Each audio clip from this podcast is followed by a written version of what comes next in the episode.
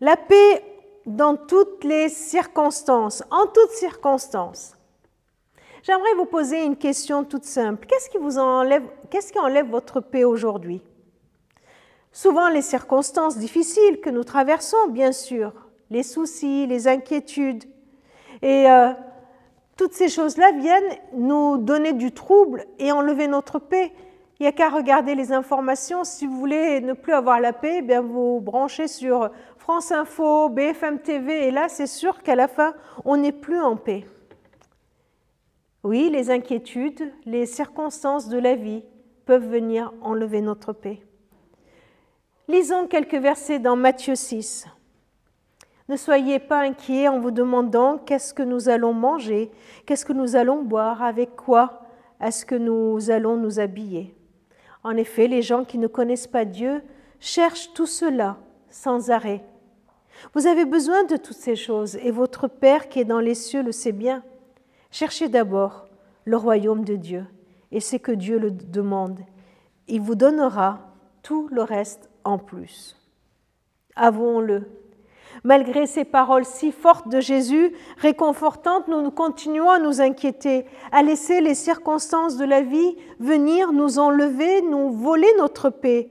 Tous ces comment, tous ces comment et comment nous allons faire, comment nous allons en sortir, comment nous allons manger, boire, comment nous allons finir la fin du mois. Toutes ces questions sur les circonstances de notre vie nous troublent. Alors comment réagir? Comment arriver à ne pas nous inquiéter? Un autre verset dans Philippiens 4, Ne vous inquiétez de rien, mais en toutes circonstances, demandez à Dieu dans la prière ce dont vous avez besoin et faites-le avec un cœur reconnaissant. La suite La paix de Dieu qui dépasse toute intelligence gardera vos cœurs et vos pensées unis avec Jésus-Christ. Voilà le secret la paix de Dieu. La paix de Dieu, lui qui est le Dieu de la paix, il a décidé de monter la garde sur nos cœurs, nos ressentis, nos émotions, nos pensées. C'est de là que la paix nous est volée. La paix nous est volée dans nos pensées, dans nos émotions. Alors, Dieu veut monter la garde. La paix de Dieu veut venir monter la garde pour que nos pensées, nos émotions restent fixées sur le Christ, pour que tout soit gardé en Christ.